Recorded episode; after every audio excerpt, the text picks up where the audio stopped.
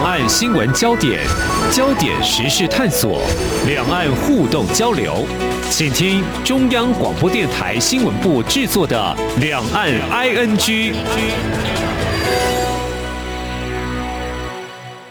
大家好，我是宛如。今天是八月三十号，星期一。我们呢，首先要跟大家预告一下，在这个礼拜五，也就是九月三号的时候，晚上六点到六点半，我们节目呢要开放现场的 call in 来跟听众朋友聊聊疫情下或者是疫情后您的日子怎么过。所以别忘了这个礼拜五呢，如果您想跟主持人做一些互动的话。把握这个时间啊！好，那今天礼拜一呢，我们是跟中央社驻北京的记者邱国强连线，来看看最近的一些中国新闻。国强哥，你好。呃，宛如好，各位听众大家好。好，国强哥，我们先来看一下今天台湾的早报啊，还有各式各样的新闻平台，其实都很关注的是美国从阿富汗撤军撤侨即将结束，现在是一个重要的关键时刻了。那当然，英国呢也宣布结束了喀布尔的撤离行动。我们也看到还有一条新闻，这是中国国务院兼外长王毅啊，这二十九号跟美国国务卿布林肯的通话，讨论阿富汗的情势。是还有中美关系，但王毅就说了，阿富汗国内的情势呢，已经发生了根本性的变化，各方有必要和塔利班进行接触，而且积极引导。那不过呢，其实另外一方面，我们也很想在这个关键的时刻去了解一下，哎，像中国对阿富汗的态度。对于这个新掌权的喀布尔的一个新主人的态度究竟是什么呢？特别，我想先问国强哥的是，中国的民间好，甚至于是一些新闻单位，怎么样来看这件事情呢？是的，呃，我想整个先来说一下，就是中国方面对这个新掌权的这个塔利班哈，基本上它算是一个比较袒护的态度哈，呃。即使哈联合国其实有之前有过决议，而且这个这个决议是没有分阿富汗塔利班和巴基斯坦塔利班的哈，两个其实是一丘之貉。好，当初联合国是把塔利班列为恐怖组织的，这个决议到目前为止都还没有撤销。但是我们可以看到，就是塔利班夺权之后，在阿富汗夺权之后呢，呃，中国对这个塔利班基本上是一个比较维护的一个态度。呃，在宣传上面呢，基本上就是把它跟这个阿富汗的其他国内的各派势力是把它等同齐观，甚至跟政府军也是等同齐观。然后等到这个他在科布尔正式拿下来之后呢，这个我们可以看到有很多的这个民间啊，他们官方基本上还是说哦，这个塔利班啊拿下了这个国家的控制权。可是呢，我们看到很多民间的人士写文章呢，就开始在袒护他，甚至把他之前的这个恐怖主义的行径啊，就把它抹去了。甚至我们可以看到这个央视呢，央视在写他的时候呢，也是用这样的一个立场，结果还被一部分的这个中国民众来批评啊，这是一个。那第二个呢，呃，中国官方特别是官媒啊，呃，在看到这个塔利班攻陷啊喀布尔。准备要掌权的时候呢，呃，不可避免的，他们就拿来啊数落了这个美国，而且把这个科布尔的陷落呢，跟当年一九七五年四月三十号西贡的陷落啊，把它画上等号。然后呢，甚至拿这个话题来酸台湾啊，就是说，好，你们台湾呢现在这么的亲美啊，将来这个下场就会跟阿富汗一样啊。就用这这一种宣传方式啊，我们讲的这是这个民间跟媒体。那在政府方面呢，我们可以看到这个习近平跟那个普丁哈，他们两个人在电话会谈的时候，其实焦点就是放在阿富汗。好，那阿富汗我们知道，阿富汗现在是没有跟俄罗斯接壤，但是实际上它跟三个中亚的国家接壤，这三个国家以前是苏联的一部分，所以这三个国家事实上它是俄罗斯的势力范围。俄罗斯在心里面其实是把阿富汗看作邻国的哈，那所以说他们有共同的利益。那么这两个国家都有一个有一个想法，就是不要让塔利班再重新回去哈。跟这个恐怖组织、恐怖势力勾勾搭搭，然后再来影响到自己的国家，特别是中国，因为中国跟这个阿富汗有直接接壤哦，虽然这个距离不长。那早年呢，啊，塔利班有庇护过这个疆独组织，叫做东伊运啊，东土耳其斯坦这个伊斯兰这个解放组织东伊运啊，有庇护过东伊运，而且东伊运还在这个塔利班，就是阿富汗的境内接受训练。所以中国对这个塔利班，如果真的有讲说，呃，中国对塔利班唯一的这个顾忌，就是顾忌塔利班还是继续跟这个疆独组织东伊运啊在勾连。所以中国一直在强调说，呃，塔利班不可以跟这个，诶，东伊运勾连。那么这个普丁呢，他也是希望说，诶，这个恐怖组织不要再把恐怖势力哈。往外输，那个这个往外在扩展，那意思就是说，不要再往东亚的国家扩展，进而进入到俄罗斯，然后对他的国家造成这个损害。好，两边这个关注的哈，其实就是塔利班不要再跟这个这个恐怖组织呢有所勾连。但是中国呢，我们可以看到的是，中国除了跟这个习近平，哎，习近平跟普京啊通话谈阿富汗之外。中国已经接待过这个塔利班的代表，这在之前我们就说过了。是，而且呢，他的驻阿富汗的大使也跟这个塔利班见过面了，双方就有提到，就是说，呃，阿富汗其实希望中国给阿富汗更多的经济援助。那其实说穿了，他也是看上中国的钱。那中国看上的是美国离开了阿富汗之后呢，他自己也是在想。想方设法能够介入阿富汗，那他能介入的方式呢？基本上他不会用军队，他就是用钱，用所谓的金钱攻势、经济攻势，然后呢来拉拢塔利班。然后如果说他能够拉拢到塔利班，然后又可以斩断跟那个疆独组织的这个联系的话呢，那他中国就盘算着取代美国成为阿富汗最大的外援。我想这是中国最。主要的考量。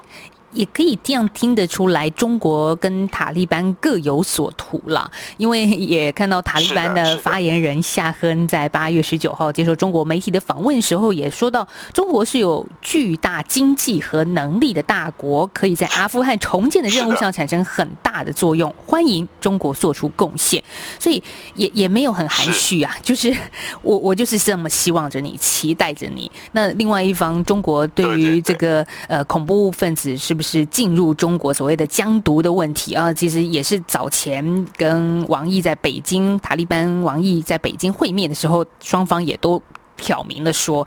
但其实有一个问题啊，就是。塔利班他能够控制恐怖分子，所谓恐怖分子就是很很广义啦，就制造动乱 像这样子的一些人嘛。因为前几天我们也才看到喀布尔的机场发生了自杀炸弹攻击事件呐，所以当然俄罗斯跟中国是各有另外他们的企图，但是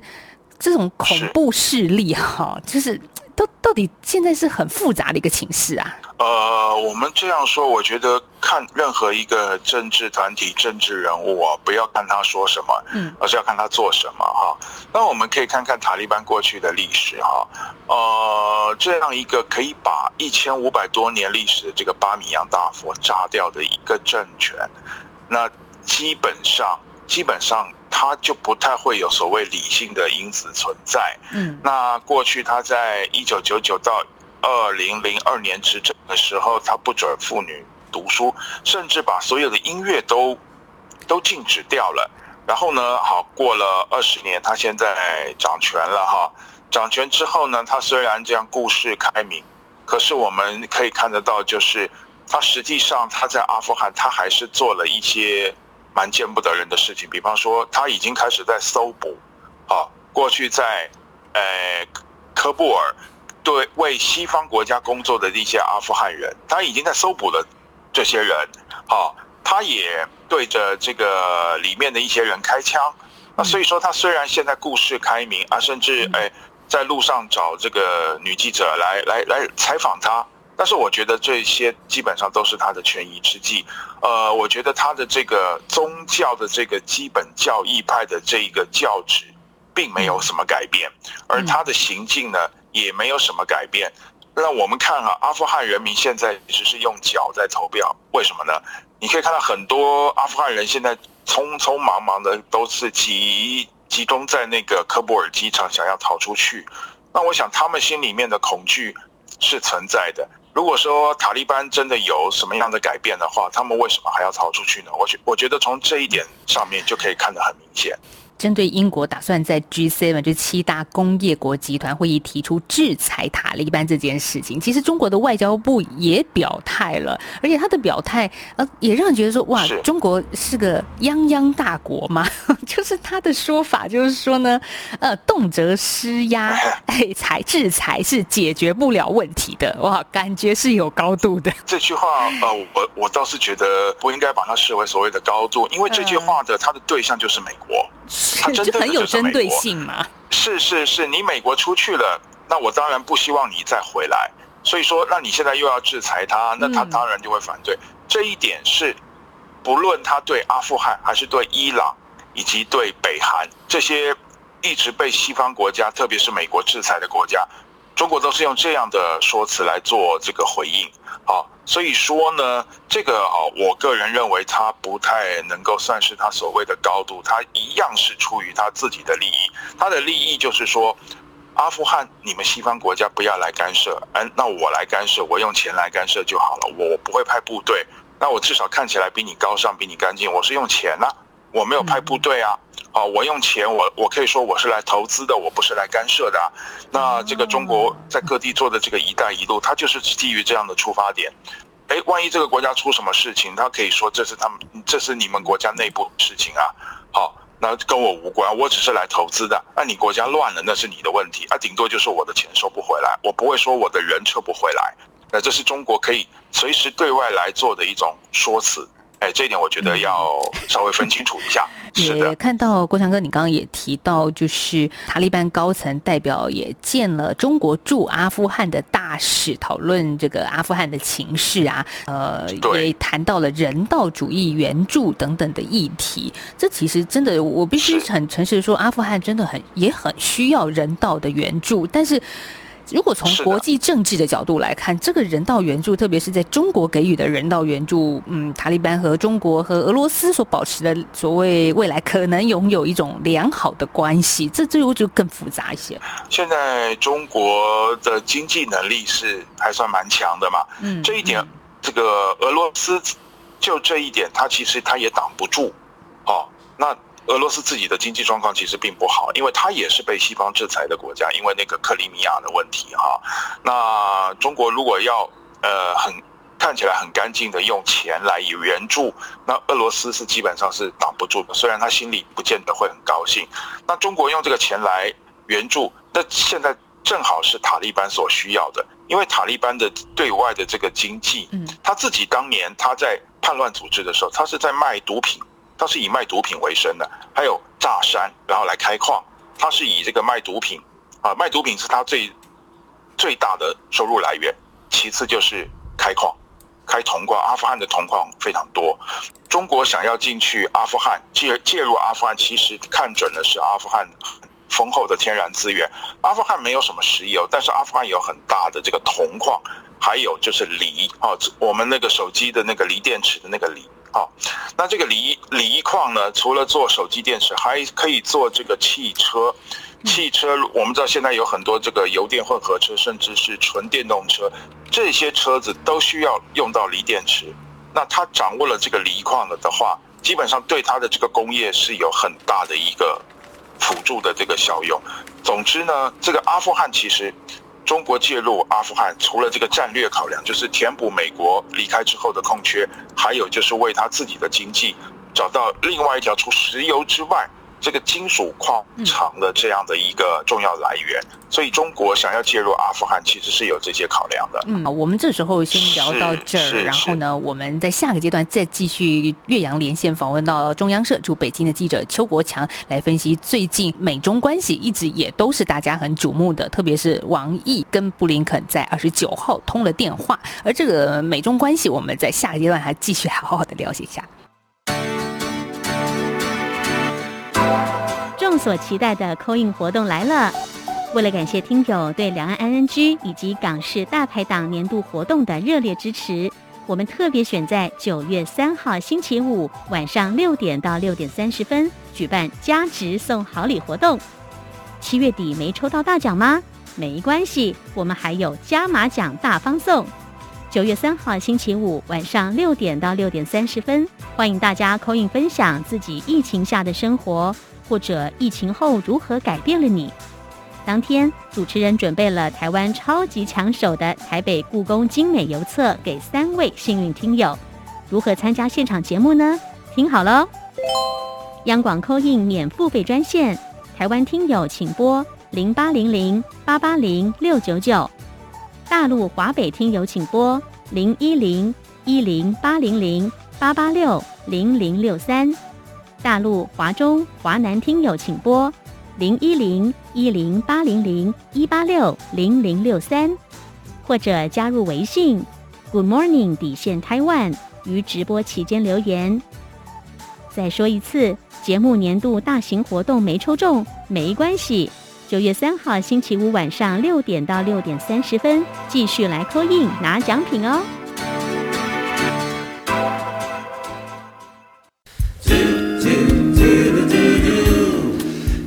听最有 feel 的台湾之一。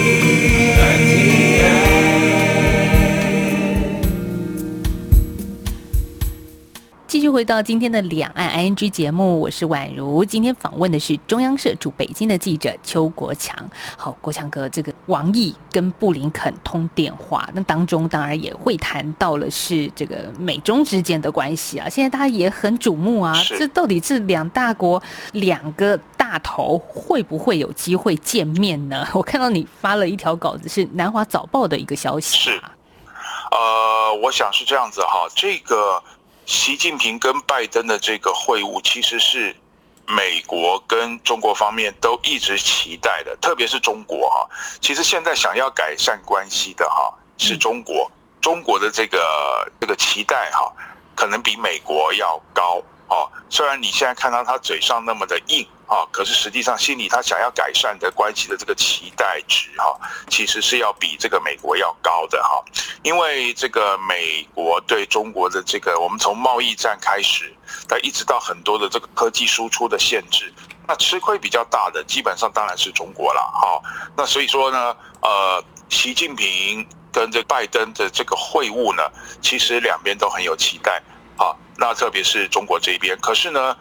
我们知道。前几天哈刚落幕的这个病毒溯源哈，病毒溯源这个事情呢，呃，虽然说现呃这个美国这边其实没有查出什么很具体的结论，但是这一点呢，呃，中国这一边可是在这个舆论上面已经造足了功夫。把美国是骂得体无完肤，而且又提出一个反击，说是要去，呃，要请世卫组织调查他那个军事基地，那个叫迪翠克堡的这个军事基地，这个生物实验室呢有没有什么这个病毒外泄？那我们知道，这个中方这一个其实是一个借口而已啦，哈，这是一个。那第二个就是我们可以看到，就是美国在很多，就是这这一两年来，呃，对这个台海。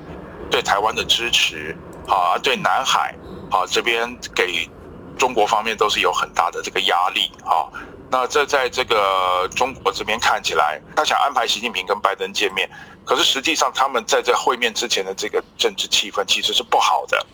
那其实呢，他们想见面，可是，在气氛不好的情况之下呢，呃，可能也觉得觉得见面不见得真的能够带来什么样的好处。所以说，这个南华早报。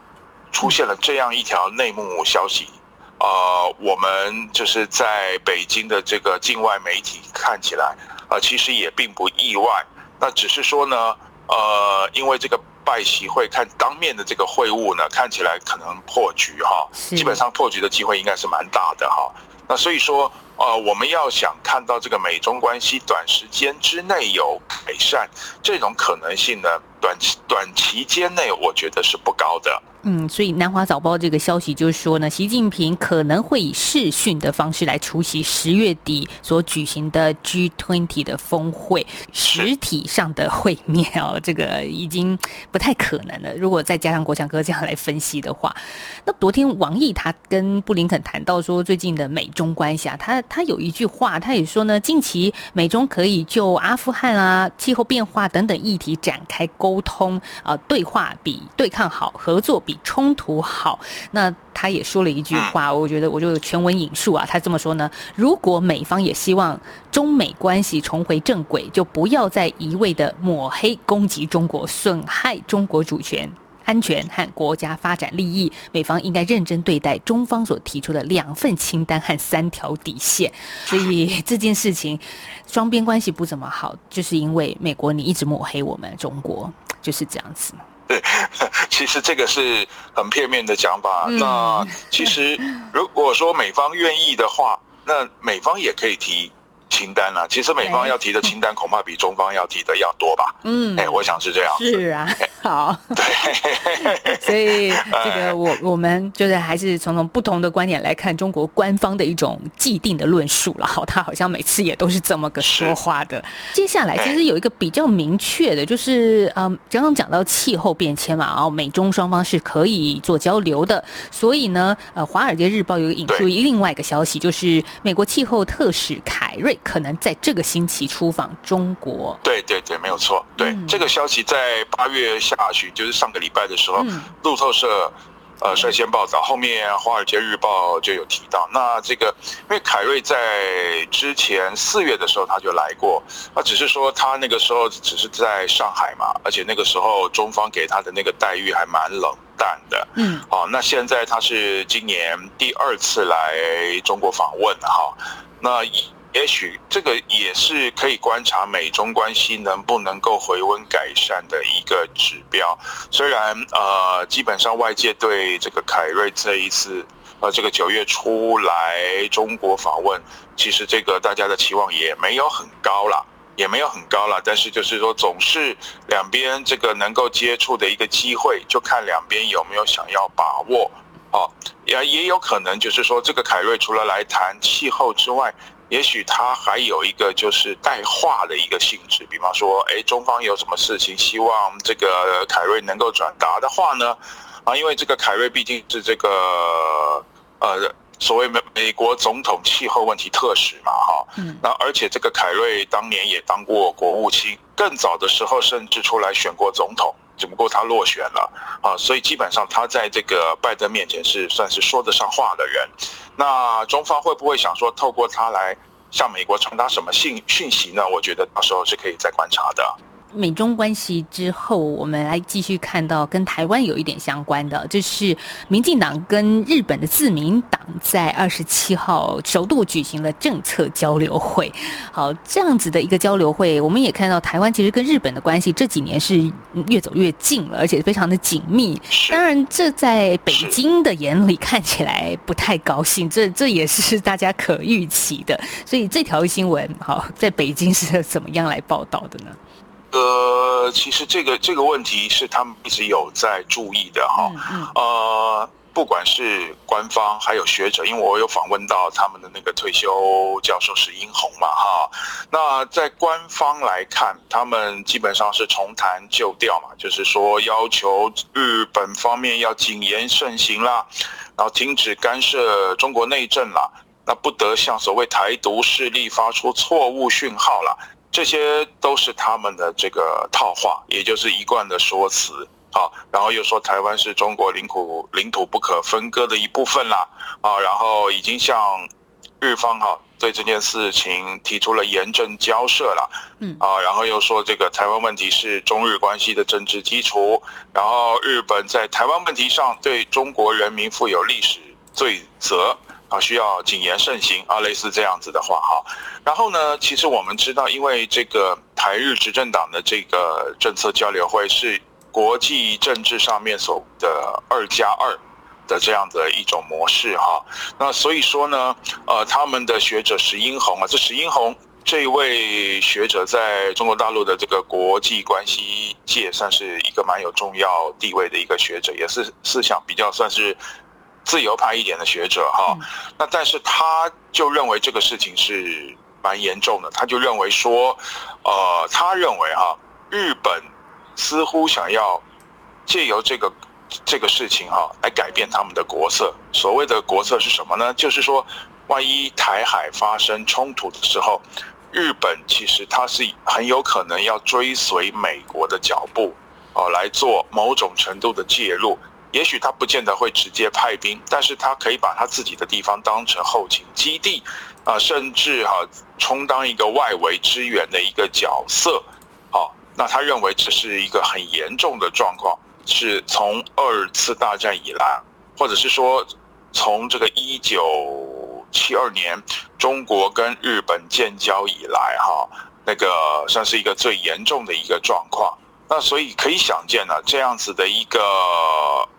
二加二会谈、二加二模式展开的会谈了。那虽然就是说，呃，他然后他还有讲一点，就是说，日本政府虽然不方便直接出面跟这个台湾的政府官员来会谈，但是透过这个执政党的这个这样子的一个会谈，在某某种形式上。也算是一种官方的往来跟接触，那所以中国才会对这个事情这样的介意。那我想这个可以观察的重点就是，日后呢，我我们可还可以发现一件事情，在这个政党交流会之后呢，这个中方就在东海举行了演习，好，对，所谓的这个联合的演练，有发也有有有，他也还派了什么？跟轰机啊、歼击机，也就战斗机啊，哈，还有军舰在东海这边做这个演习、联合演练。那我想呢，这种套路、这种伎俩，它就是拿来警告日本的。哎，你今天来跟台湾走的那么近，那我今天就在你你家门前这个东海，主要就是比较靠近这个钓鱼台的，也许还有一段距离，但是它就是在浙江的这个外海做的这个演习。那它其实它的意味，至少就是象征性的警告日本。你不要跟台湾的官方走得这么近，否则的话呢，我随时有可能会，我我有能力来威胁你的钓鱼台，或者甚至你的这个琉球琉球哎这个部分啊，从这个浙江对出去这个东海这个部分，我想这个它也是它的一个重近期重要的一个表态。嗯，是，所以对民进党跟日本的自民党所举行的交流会，就是我们看到会后，民进党立委罗志正也分析说，美日高峰会之后，日本有强烈的民意支持台湾，这跟过去气氛也是不一样的。那从捐赠疫苗到跟台湾的执政党的对谈，都可以。看到日本决心推动台日关系，所以这的确也是一个我们可以继续来看这个日本它到底会怎么样去进行它的这个布局啊，因为这也牵扯到了他自己跟中国之间的关系了。好，我们在今天的节目呢是访问到中央社驻北京的记者邱国强，谢谢国强哥今天给我们做一个在北京的一个第一手的观察连线，谢谢，谢谢宛如，谢谢各位听众。大家好，我是盛万辉医师。如果在外不方便湿洗手，可使用酒精含量六十至八十 percent 的干洗手，确实搓洗双手的手心、手背、指缝、指尖、手腕等处，至少二十到三十秒。特别是在用餐前、进出医疗院所、公共场所、搭乘大众运输前后，一定要正确清洁双手，才能保护自己，远离疾病威胁。有政府，请安心。以上广告由行政院与机关署提供。好，今天的节目进行到这了。最后，宛如要再一次提醒大家，我们在这个礼拜五开放现场的扣印，欢迎听众朋友可以打电话进来聊一聊，您在疫情之下你是怎么生活、怎么过日子的？好，或者是您这个居住的地方很安全了，已经是疫后时代、疫情之后的时代了。哎，这个时代当中，你觉得一个这样子的一个人类的疾病灾难，怎么样改变了你自己？我想这个礼拜。五呢，我们开放现场的扣印，欢迎大家跟我们一起来聊这样子的一个话题。宛如真的也很想关心我们央广的听众朋友在世界各地，你们还好吗？一切都平安。当然，我们也准备了一些很不错的礼物要送给大家，也就是有三份故宫精美。邮册。哇，这个邮册真的非常非常的漂亮，而且具有收藏的价值，在台湾是非常抢手的。所以别忘了在这个礼拜五打电话进来扣印，跟我们聊聊天，聊聊你现在生活的近况。好，今天节目进行到这了，我是宛如，我们明天节目继续聊，拜拜。